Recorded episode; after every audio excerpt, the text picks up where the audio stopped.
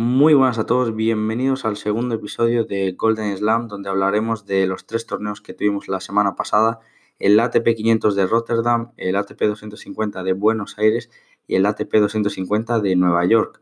Obviamente hablaremos de la fuerza del Lucky Loser, como veis en el título, porque en el ATP de Rotterdam se dio un caso bastante inusual que, eh, que en una primera ronda se diese un walkover, es decir, que no hubiese ningún Lucky Loser que sustituyese al jugador que se retiró eh, del partido en primera ronda y eso significaba renunciar a 15.500 15 dólares, si no me equivoco.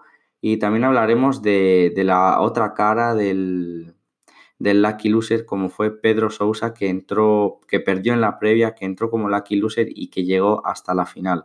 Reventado físicamente, pero llegó, dio una grandísima actuación y ni él mismo se lo creía. Hablaremos obviamente del segundo título consecutivo eh, de Gael Monfils.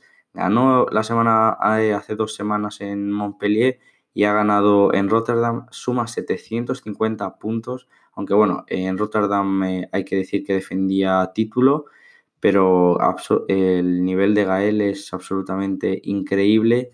Ya digo, hablaremos de Rotterdam, que es el torneo, por así decirlo, con más nivel. Y también hablaremos de, Buenos Aires, donde ganó el noruego Casper Ruth, que se convierte en el noruego con mejor ranking, superando a su padre en toda la historia. Vamos, con el ranking más alto me refiero. Y también este título de Buenos Aires significaba su primer título a nivel ATP. Así que ahora iremos con todo esto.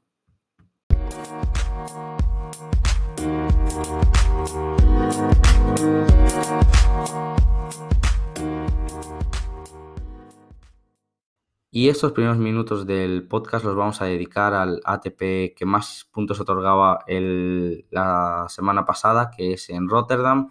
Y vamos a empezar hablando, ya que tengo yo aquí el cuadro delante, analizando eh, qué ha pasado con Daniel Medvedev. Yo creo que mm, no hay que alarmarse, le estamos viendo que tiene más fisuras, obviamente ahora le conocen mucho más. Eh, no es lo mismo saber que es un jugador prometedor que saber que es un jugador que lo ha estado haciendo muy bien y los jugadores al final eh, saben que van a jugar contra un top 10, al final a todos les motiva eso.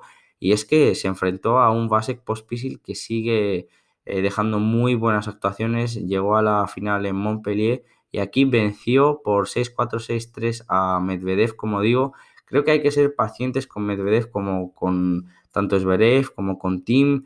Eh, no me gusta leer esas declaraciones o tanto alarmismo. Parece que cuando, cuando todos los que he nombrado, tanto también Chipas le incluyo en esto, cuando están jugando muy bien consiguen resultados y al final en los Grand Slam también rinden, han llegado a rondas finales, eh, pero es que cuando se vio, por ejemplo, a Medvedev perdiendo en la final contra Nadal, se decía, no, no, es que Medvedev va a ser el siguiente en ganar un Grand Slam, eh, un, alguien, un jugador que no sea eh, del Big Three, o sea, Djokovic, Nadal y Federer, y ahora es como, no, eh, Medvedev va a pegar un bajón, es que se le está viendo peor, estuvo muy bien ahí, pero ese nivel no es el que va a demostrar. Creo que no hay que ser tan alarmistas, ni, ni cuando uno juega muy bien decir que es el mejor, ni cuando juega mal decir que ya, que ya no vale.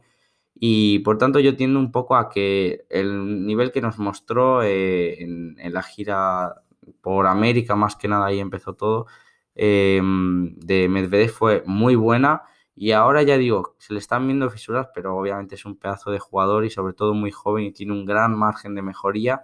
Pero como digo, sorpresa que se dio en primera ronda, cabeza número uno del torneo, perdió contra Pospisil, que es una gran noticia tener a, a Vasek Pospisil, al canadiense, de vuelta. Ya conté que había pasado por una operación, hizo el final en Montpellier le vimos súper implicado, que significaba muchísimo para él, aunque fuese un torneo eh, pequeño. Y de verdad no le dio ningún tipo de opción a, a Danil y le ganó por 6-4, 6-3, jugando muy, muy bien. La siguiente ronda sí que perdió contra Filip Krajinovic. Yo creo que ya acusando bastante el cansancio de, mm, de casi semana y media jugando a un nivel tan alto. Y bueno, Krajinovic que, que se vuelve a repetir, llega a las rondas finales del torneo y se cruza contra el campeón del torneo. Eh, Montpellier fue contra Gael Monfils y ahora vuelve a ser contra Gael Monfils. el francés está imparable, le ganó los dos partidos relativamente fácil, aquí también. Por tanto, bueno, eh, tiene que estar un poco enfadado por, por esa suerte, ¿no? De que le toque dos veces eh, perder contra, contra Monfils. Y de Monfils eh, no voy a hablar ahora, ya que, bueno, creo que mm, le reservaré su espacio para, para cuando acabe de hablar de todo porque obviamente hay que darle más importancia eh, al francés lo que ha hecho, que bueno, ahora daré los datos que hablarán por sí solos. Y bueno, el siguiente jugador que, tengo aquí apuntado es eh, Pablo Carreño Busta. Ojo con, con, Carreño porque no defiende puntos hasta Roland Garros, que si no recuerdo mal perdió en tercera ronda, estoy diciendo totalmente de memoria, en tercera ronda contra Benoit Per, que sí que me acuerdo que ahí se retiró en el tercer set después de perder un tiebreak o una cosa así. Em, pero la cosa es que estamos viendo a, Pablo Carreño que está jugando muy bien, que está recuperado, que está sobre todo muy importante, sin molestias físicas, ya que lo que le lastró eh, la temporada pasada y por eso el ranking que, tiene, aunque va subiendo, eh, fue la lesión. En pretemporada tuvo una recaída, no volvió hasta, creo que su primera aparición fue en Estoril, perdió en Estoril, luego en Madrid, perdió en Madrid contra Opelka y ya digo, en Roland Garros, que ahí ya sí que defiende puntos. Pero todo lo que está jugando por ahora, eh, Carreño lo que lo único que está haciendo es sumar y sumar puntos.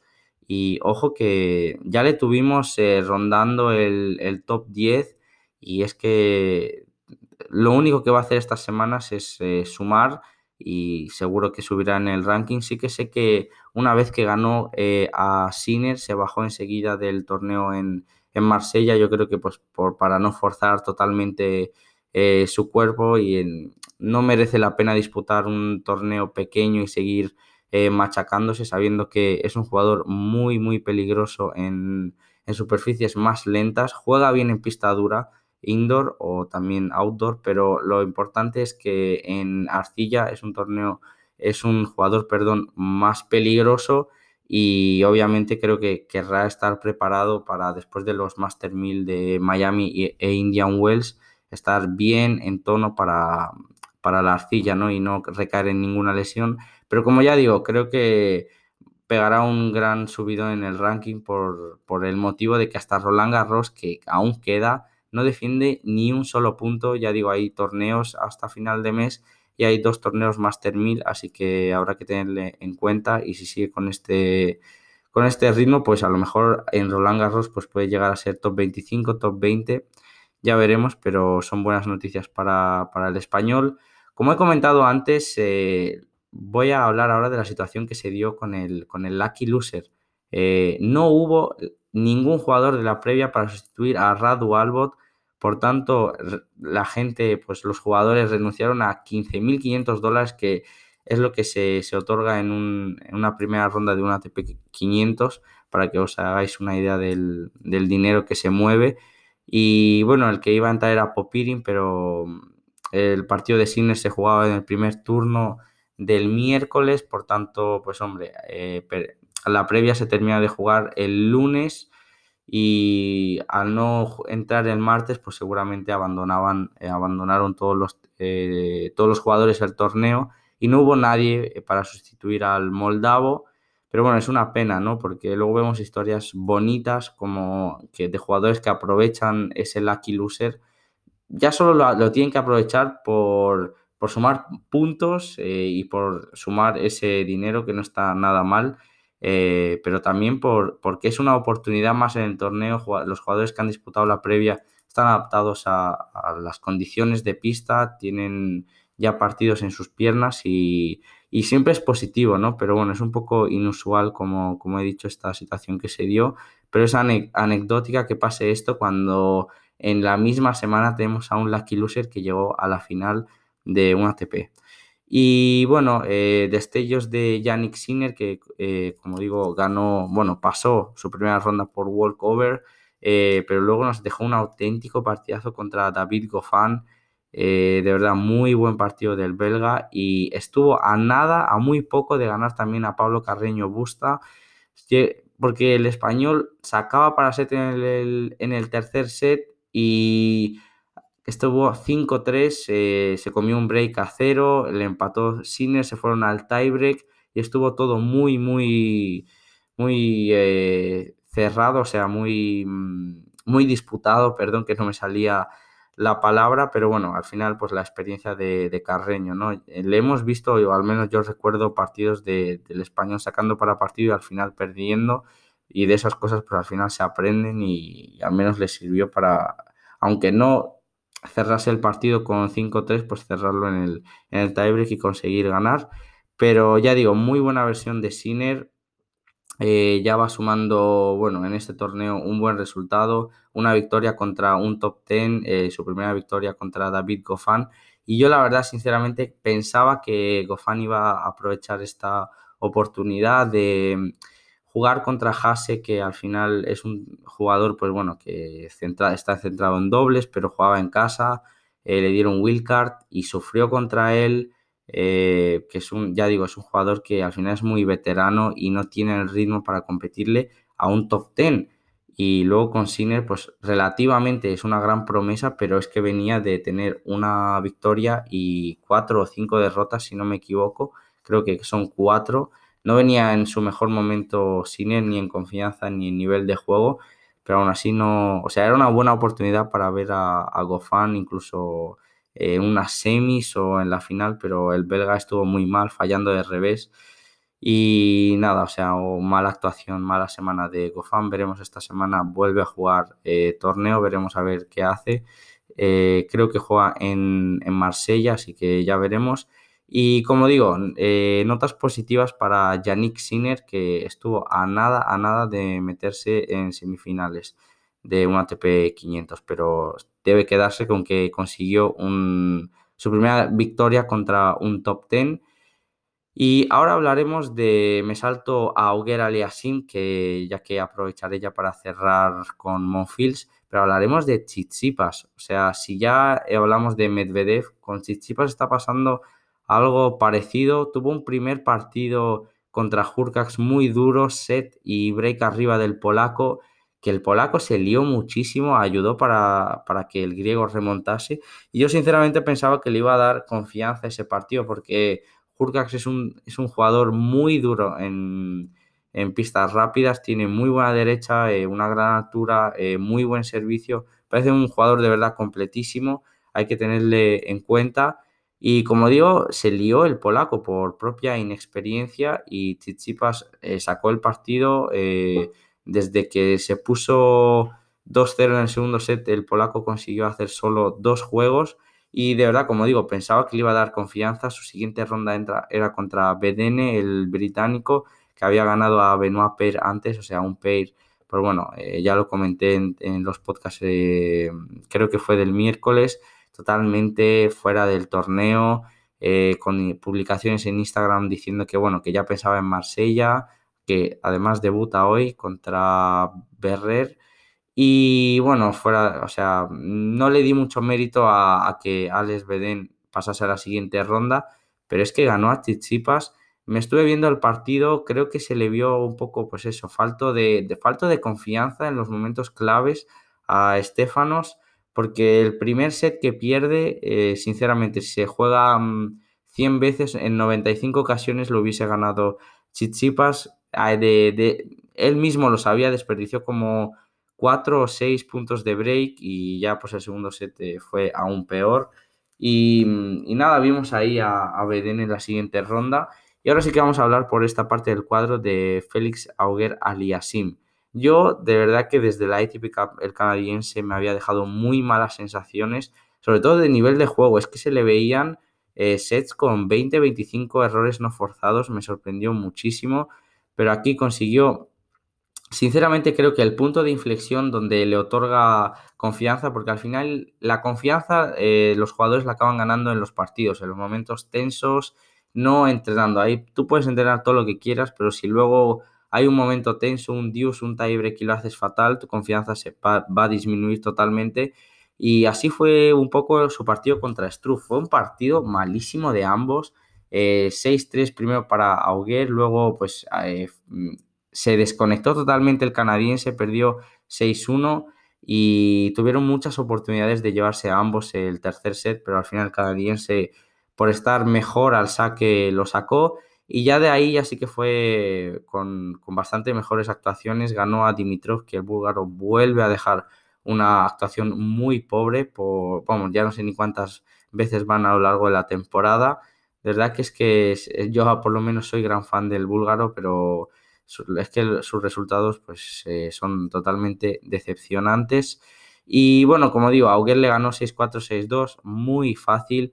Él sí que aprovechó eh, de tener como rival a Beden en cuartos de final, le volvió a ganar relativamente fácil, 6-4, 7-6. Y ahí tuvo sí que una piedra en semifinales que fue Carreño. Eh, fue un partido pues entre dos tenistas que estaban resurgiendo y aunque estuvo disputado, sobre todo el, primer set que se fue eh, al tiebreak, creo que al final el segundo set acusó un poco el, cansancio carreño ya que venía de jugar eh, tres sets contra Fuxovic, tres sets contra, mm, contra Bautista, eh, tres sets contra Sinner. Entonces en el segundo set yo creo que le vi un tanto cansado y por eso mismo, como ya he comentado, se dio de baja de, del torneo de Marsella que se disputa esta semana. Y Auger Aliasim consigue así una final en, en un ATP 500. Y aquí viene ya eh, lo, que, lo que ha dado que hablar, ¿no?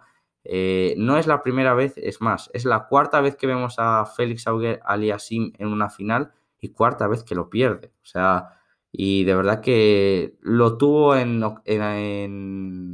ocasiones anteriores más fácil que aquí porque el francés pues le ganó muy fácil, pero igual que como viene jugando toda la semana, o sea, Gael ganó 6-2, 6-4.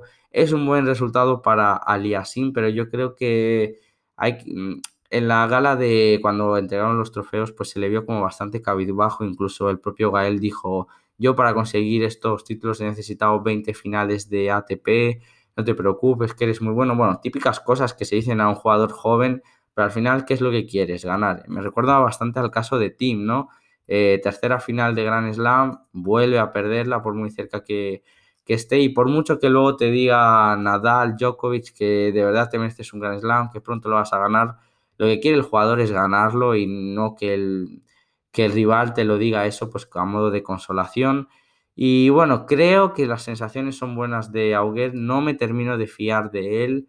Em, ya digo, si, ve, si veis su primer partido contra Struff es que pudo caer en primera ronda. Su temporada es bastante mala, por mucho que haya llegado aquí a la final, así que yo por lo menos me andaría con cuidado a la hora de em, llevar algún pronóstico con el canadiense. Sabemos que en los Master 1000 suele dar bastante buena actuación, o sea, tanto en Miami como en, como en Indian Wells yo les recuerdo buenos partidos, así que Así que veremos lo que, lo que le depara el futuro.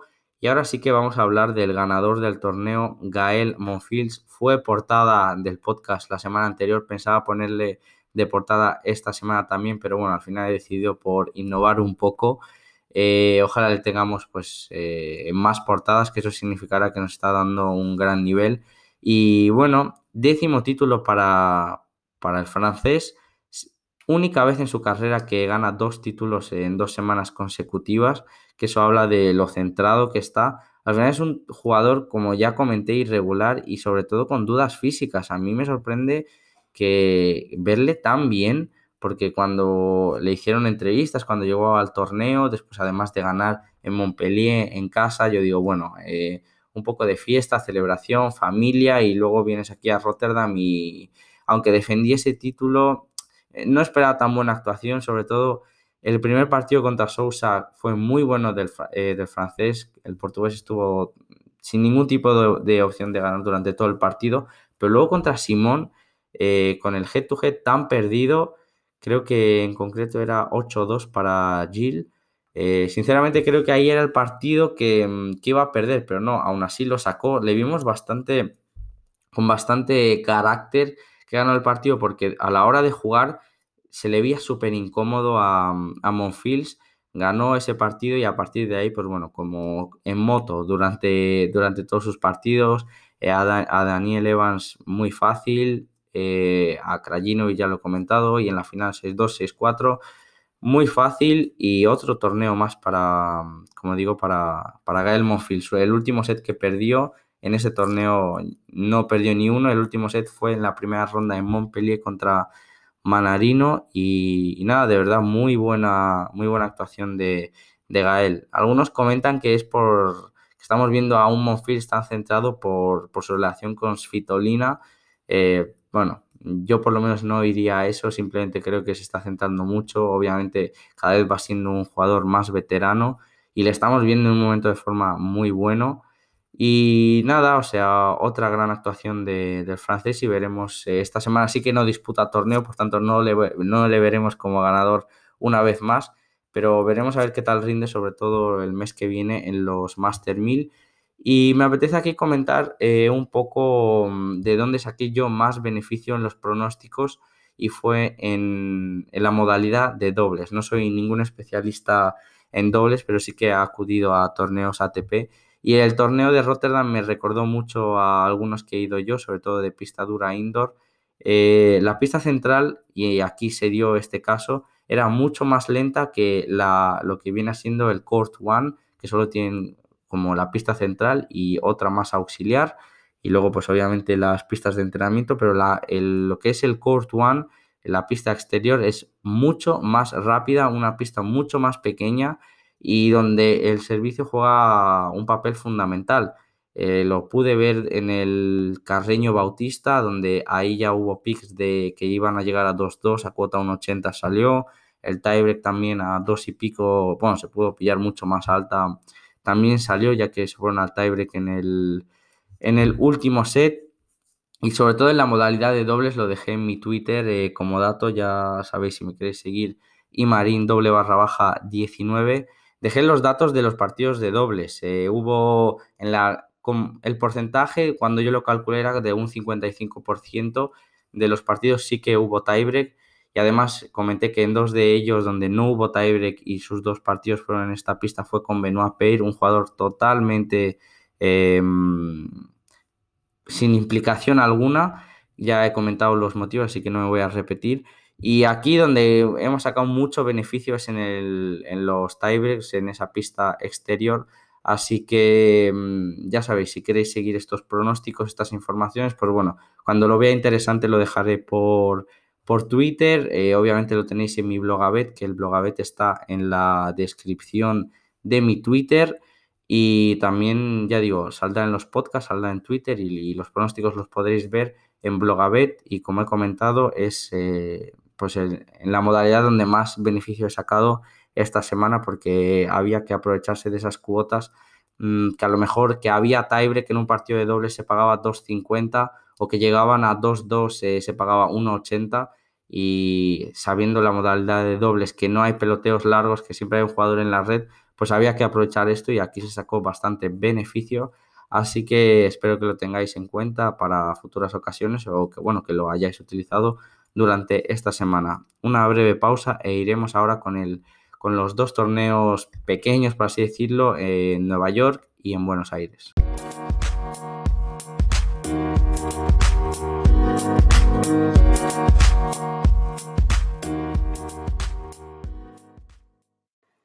Y segundo torneo que vamos a comentar, ATP 250 de Buenos Aires, un torneo más en arcilla, en tierra batida, en Argentina, ya tuvimos el de Córdoba y ahora tenemos el de Buenos Aires, que ambos son eh, ATP 250.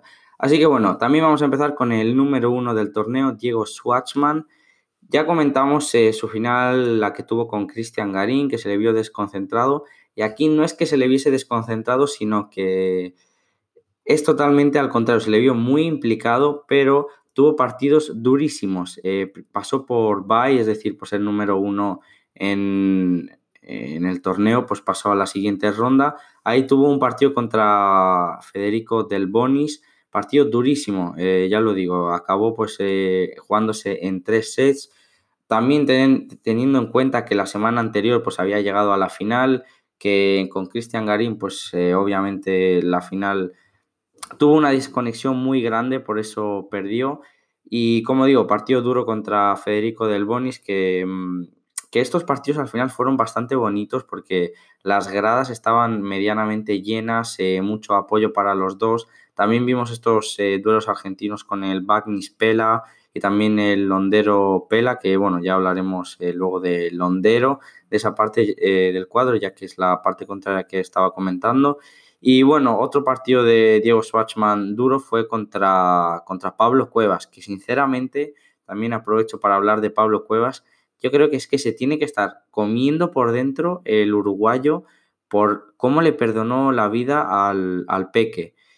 Tuvo punto de partido y cometió una doble falta, de ahí estuvo totalmente fuera del partido, es que tuvo el, partido muy controlado, jugando mejor y sobre todo es que eh, Diego Schwartzman estaba con, molestias y, se le veía muy tocado físicamente, muy tocado, como digo, se le exigió bastante el uruguayo, pero, pero es que, es que se estaba, estaba fuera del, partido, no consiguió cerrarlo con 2-0 el, el partido y su pase a la siguiente ronda, por tanto al final acabó perdiendo además en el tercer set de manera 7-5 sin poder ni forzar el tiebreak, muy triste por así decirlo, pero es que desperdició una oportunidad grandísima y vimos a Diego en, en semifinales. ¿Qué pasa aquí? Mm, que, Diego Schwartzman, como dije, pidió fisio, eh, había sufrido una lesión más o menos aparatosa y no le pudimos ver en las semifinales contra Pedro Sousa, que del portugués hablaremos ahora, como veis era, es la portada del podcast de esta semana. Y, y, nada, o sea, Diego Schwartzman, pues es una pena que en estos dos torneos, pues al menos no haya podido levantar uno, por, el de Córdoba lo tuvo muy, muy cerca y aquí las molestias físicas le han dejado fuera, ni se presentó a las semifinales y Pedro Sousa pasó por walkover. Eh, siguiente jugador que vamos a comentar eh, va a ser de Borna Choric. Para mí, de las decepciones del torneo. Tenía, o sea, Borna Choric ya tuvo una temporada pasada muy mala, eh, donde su confianza disminuyó muchísimo, dejó mucho que desear sus resultados a lo largo del año y le vimos pocas veces eh, disputando un torneo hasta el último día. Y bueno, aquí pues era número 4 del torneo, decidió pues prepararse para la gira de arcilla, ir a torneos pequeños porque obviamente lo que necesita son partidos y ganar confianza. El balance del croata en arcilla es mucho peor que el de que tienen en pista dura. Podría haber jugado, por ejemplo, ahora en Delray Beach o haber jugado en Nueva York, pero bueno, prefirió irse a, Arcilla. Y bueno, tuvo una primera ronda relativamente complicada contra Monteiro, que pero es que tácticamente el croata estaba fatal, le, intentaba jugar al brasileño todo, eh, todo el rato a su revés, porque una vez que la cogía Monteiro con la derecha ganaba el punto. Y eso que ya comenté un poco el partido en el tiebreak del segundo set que se acaba llevando el brasileño, tuvo un match point que al final es un smash que, que lo estampa en la red y yo digo, gran oportunidad para engancharte al partido, de sacar ese tiebreak que es que se viene abajo Monteiro, pero bueno, no lo consiguió, el siguiente saque lo perdió y de ahí tuvo otro match point Monteiro y ahí sí que lo aprovechó. Pero bueno, como digo, decepcionante Chorich, una derrota más, no consigue arrancar y disputa ahora el ATP 500 de, de Río de Janeiro, pero es que debuta contra Londero, que Londero precisamente para mí por lo menos es superior a Monteiro en arcilla, es otro jugador especializado en jugar en estas pistas lentas y veremos, porque si realmente se ha apuntado a estos torneos más o menos pequeños para ganar confianza, además vemos que los torneos le utilizan como imagen, eh, va a muchos actos publicitarios, va cuatro o cinco días antes del torneo, porque aquí perdió en primera ronda y le vimos desde el jueves, si no recuerdo mal, ya en Brasil. Si acude así y lo único que consigue son derrotas, pues hombre, la verdad es que va a seguir bajando en el ranking y ya digo, tiene otro partido complicado esta semana. Pero este torneo tuvo, es que tenía el pase para por lo menos llegar hasta la final. Porque si hubiese ganado a Monteiro, que para mí en condiciones normales Chorich es eh, superior, pero bueno, en esta pista lenta y además ya digo, Monteiro jugó muy bien.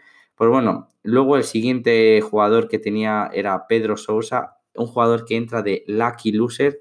Jugó muy bien contra, contra Monteiro, pero creo que Borna un camino más fácil no lo va a tener. Eh, ya digo, Monteiro, luego Pedro Sousa, que es un lucky loser, Diego Schwarzman, que estaba lesionado, y es que a lo tonto con una victoria contra Monteiro se podría haber metido a la final y obviamente eh, ganar tiempo en pista, confianza, eh, aumentar su nivel de juego, pero nada, ya digo, es un regalo que no aprovechó en su cuadro del, en, la parte del cuarto, perdón, del cuadro, se dio de baja pues Cristian Garín porque, porque bueno, al final es la, una situación que ya, mm, que ya la estuve la destaqué por Twitter y en el podcast, y es que el chileno venía de ganar en, Córdoba y le pusieron a jugar el martes cuando, por ejemplo, Monfils, que había ganado un torneo, también debutaba el miércoles, que lo normal es que cuando ganas un torneo, juegas un domingo.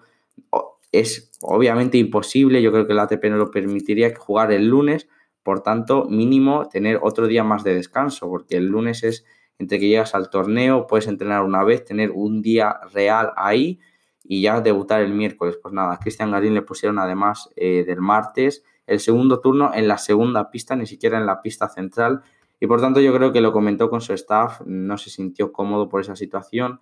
Eh, había ganado ya un torneo mm, unos días antes, como he comentado, y pues prefería reservarse físicamente y disputar el de, el de la semana que viene, que va a jugar ahora en Río de Janeiro. Por tanto, como esto lo vuelvo a reafirmar, que Chorich tenía un camino muy fácil. En la baja de, de Cristian Garín entra la imagen del podcast de esta semana, Pedro Sousa, que había perdido en la, en la previa, consigue ganar al Wildcard eh, Acosta, bueno, eh, al final pues se fueron ahí a tres sets.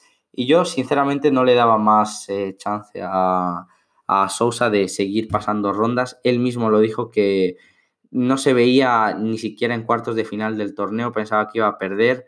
Ganó a Kovalik en un partido que, que bueno, Kovalik, el eslovaco, lo pudo ganar, yo lo estuve viendo, pensaba que iba a ganar fácil, pero aguantó en dos tiebreaks el portugués muy bien mentalmente, aprovechando la precipitación que tuvo Kovalik. Y ya digo, cuartos de final, ahí jugó contra Monteiro, otra vez yo no le daba eh, oportunidad de, de ganar ganó en, dos sets y es que ahí ya sí que al terminar el partido solo hay que ver eh, la entrevista que le hacen post partido, se le veía totalmente agónico, ya no podía ni, ni con su alma, había pedido también eh, medical timeout, o sea, fisio, y no está nada bien. Aquí se dio una situación muy extraña. Ahora comentaré la otra parte del cuadro, pero teníamos en semifinales a Diego Schwartzman, a Pedro Sousa, a Casper Ruth y a Londero. Casper Ruth venía jugando muy bien, ya digo, ya lo comentaré y era favorito, salía a 1.50, que ganaba el torneo, se pagaba 2.20 en algunas casas, por ejemplo, en BT65 se dieron cuenta de que de la situación que podía pasar y cerraron mercados, pero es eh, importante estar atentos eso, a mi blogabet, a Twitter, porque era una cuota regalada, o sea, realmente la final anticipada se jugaba el sábado y era el Casper Ruth Londero, eh, ya que Diego Schwartzman se retiró y Pedro Sousa estuvo totalmente cansado y, bueno, obviamente no con un día más de descanso fue más fresco al, a la final, pero aún así no pudo plantar mucha batalla ya que perdió 6-1, 6-4, pero esa cuota era totalmente aprovechable, yo la llevé a Stake 4 en Blogabet, al no haber ese, mm, ese mercado, pues al final llevé a Casper Ruth a cuota 2, se puso contra Londero en live y bueno, salió y nos dio bastantes beneficios esta semana. Y ahora pasaremos por la otra parte del cuadro, donde primero dejaré al margen a Casper Ruth, ya que es el ganador del torneo y quiero dedicarle, pues eso, eh, los datos que tengo por aquí.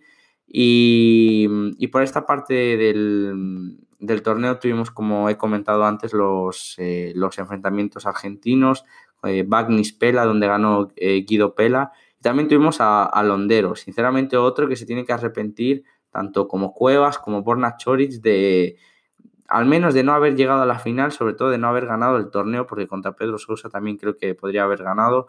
Londero ganó bastante fácil su primera ronda, se lió un tanto, se fue al tercer set, luego contra Jere también en, tres sets. A Pela le ganó fácil en dos sets, en un tiebreak bastante cerrado, o sea, apretado. Y ya el partido contra Casper Ruth es que el argentino se vino totalmente abajo. Eh, tenía el partido en el primer set, lo ganó muy fácil, sin ni, una, ni un punto de, sin conceder ni un punto de break al noruego.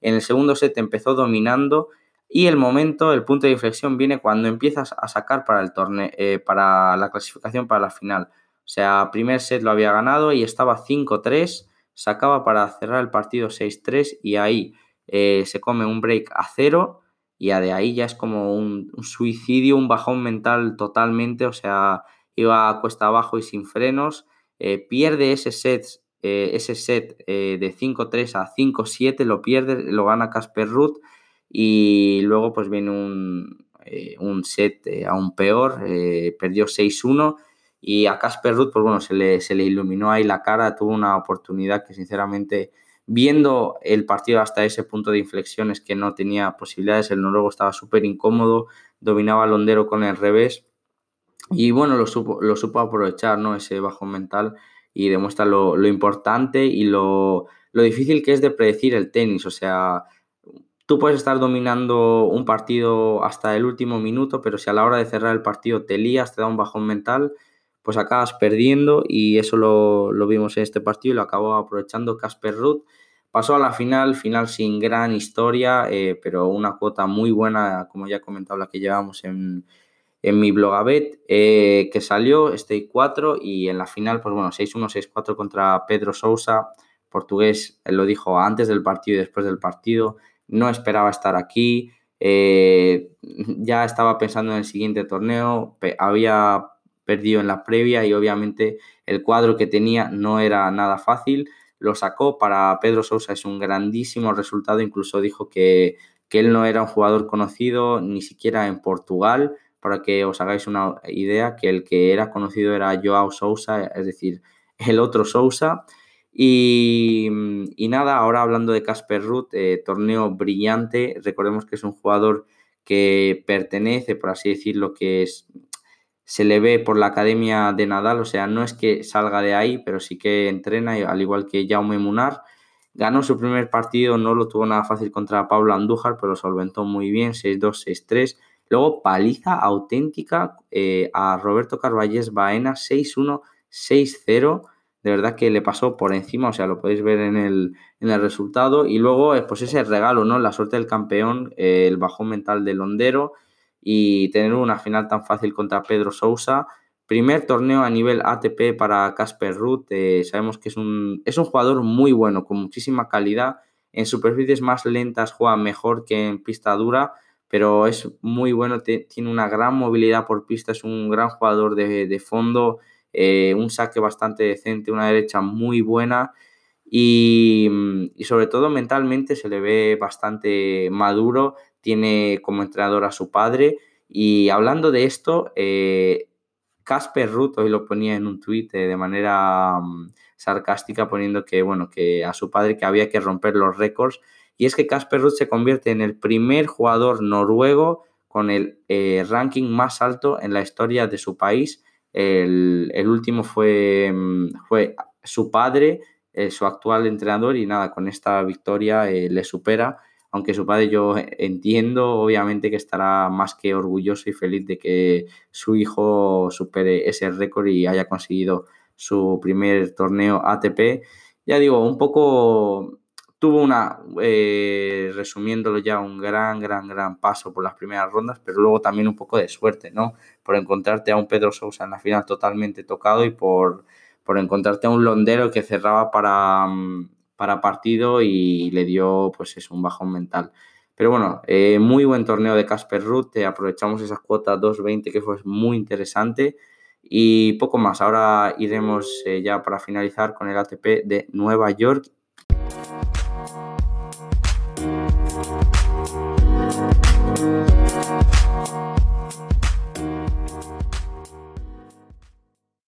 Y como digo, último torneo de la semana. Aquí intentaré resumir bastante, hablar de lo que sí que le he echado un ojo, pero me he centrado bastante en el de Rotterdam y en el de Buenos Aires, que sinceramente en cuanto a nivel de tenis son los que más me han llamado la atención. El torneo de Nueva York es que no me parece que esté como bien, eh, bien orientado, porque en una ciudad tan grande, al final en, Estados Unidos hay bastante cultura del tenis Vimos una asistencia bajísima en el torneo, partidos sin grande emoción, es una pista indoor muy rápida.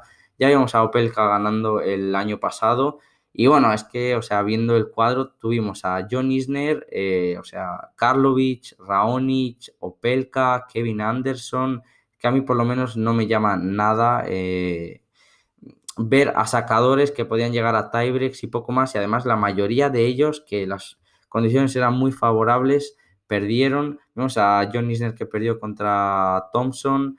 Eh, en esa parte del cuadro, en la de arriba, vemos a Andrea Seppi, que por mucho que sea veterano, pues se aprovecha muy bien de, de estas ocasiones cuando lo puede rascar, ya que cada vez le va quedando menos tenis, pero, pero bueno, demostró pues, que tiene nivel para llegar a la final.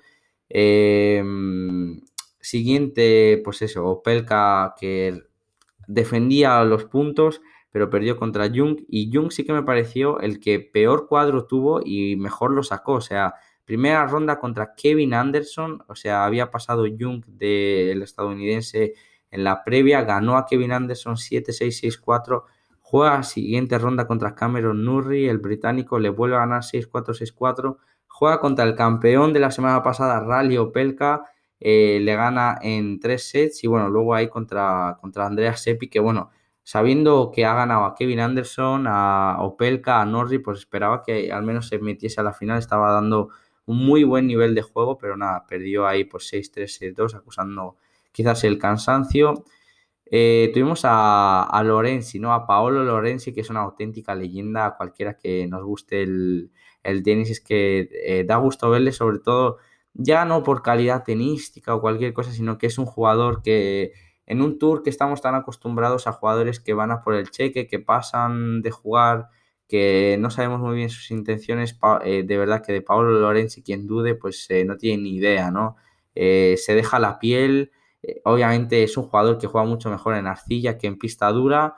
Pues vio un cuadro más asequible que se podía meter, jugó la, la y ganó, jugó contra un y contra Pedrovic, y aquí fue cuando nos dio un momentazo, ¿no? Iba perdiendo con doble break en el segundo set y de ahí lo remonta y le mete un 6-0 al, al, serbio, pero bueno, luego perdió contra, contra Kekmanovic, ¿no? Contra otro serbio. Kekmanovic que llegó a la semifinal contra Kylie Edmund, pero aún así, pues eh, digamos que no jugó demasiado bien, ya que perdió 6-1, 6-4.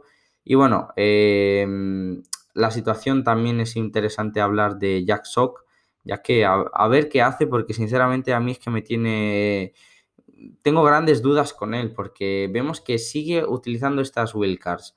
No le vemos ganar un partido desde hace no sé cuánto tiempo.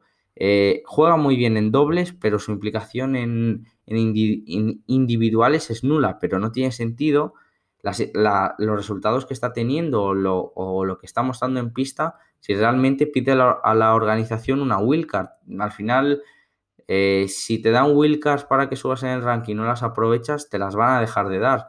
No sé, vuelve a jugar en Delay Beach este, esta semana y a ver qué tal, qué tal lo hace, ¿no? Aquí perdió contra Girón, otra, otro estadounidense, eh, nacionalizado obviamente, solo por el nombre lo podéis intuir, Marcos Girón. Eh, perdió 6-3, 6-4, o sea, estuve viendo el partido repetido porque pensaba que digo, bueno, pues ganará, ¿no? O sea, no sé, le apetecerá ganar un partido algún día, pero nada.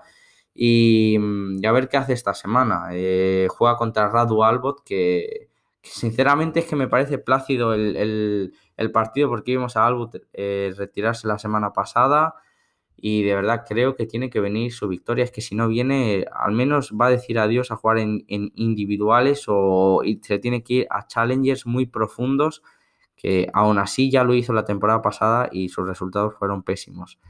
Y bueno, ya, ya digo por esta parte. Y bueno, eh, para terminar, eh, hablaremos del británico Kylie Edmund.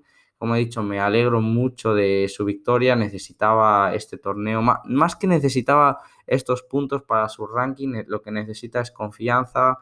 Le vimos como muy perdido toda la temporada pasada, su mejor torneo fue el último de la temporada en la Copa Davis eh, con Gran Bretaña. Y nada, aquí jugó la verdad es que muy bien y se hizo con la final eh, bastante fácil contra Andrea Seppi, 7-5, 6-1. Significa mucho para él este torneo. Me recuerda un poco como a Pospisil, ¿no? jugadores implicados que necesitan estos resultados en torneos pequeños para, para luego rendir bien en, la, grande escena, ¿no? en los Master 1000 y en, y en los Grand Slam. Eh, Kylie Edmonds es un jugador completísimo, una gran altura, un saque muy bueno y sobre todo una derecha muy buena. Y si vemos que está igual de afinado que esta semana, seguro que le veremos pronto mínimo top 30, top 20, porque tiene calidad para ello. Y esto es lo eh, en cuanto al ATP de Nueva York. En cuanto a picks, sinceramente creo que combiné una vez a Kekmanovic y poco más. Ni siquiera miré dobles. Ni, bueno, sí, también llevé a Soki y perdí. Ah, pero a stakes muy bajos, a stake 1 y, mm, y poco más. Eh, de este torneo ya lo digo, no, no me quiero enrollar mucho porque no es el, el torneo que más he seguido, es más, es el que menos he seguido, por tanto tampoco quiero engañar, quiero hablar de lo que sé, de lo que me gusta y de los datos más interesantes y por lo menos eh, en mi opinión este era el menos interesante de los tres. Y ya finalizaremos el podcast. Muchísimas gracias por escucharme. Eh, ya lo he dicho, estar atentos si os interesan los pronósticos deportivos, tanto a mi blog a vez, me podéis seguir en Twitter en imarin doble barra baja 19. Y nada, muchísimas gracias por escucharme. Eh, aquí hemos tenido el segundo episodio de la temporada. Intentaré, como dije, pues eh, analizar lo que hemos tenido la semana anterior cada, cada lunes o al principio de la semana. Así que muchísimas gracias y nos escuchamos esta semana en los siguientes podcasts. Un saludo y un abrazo muy grande.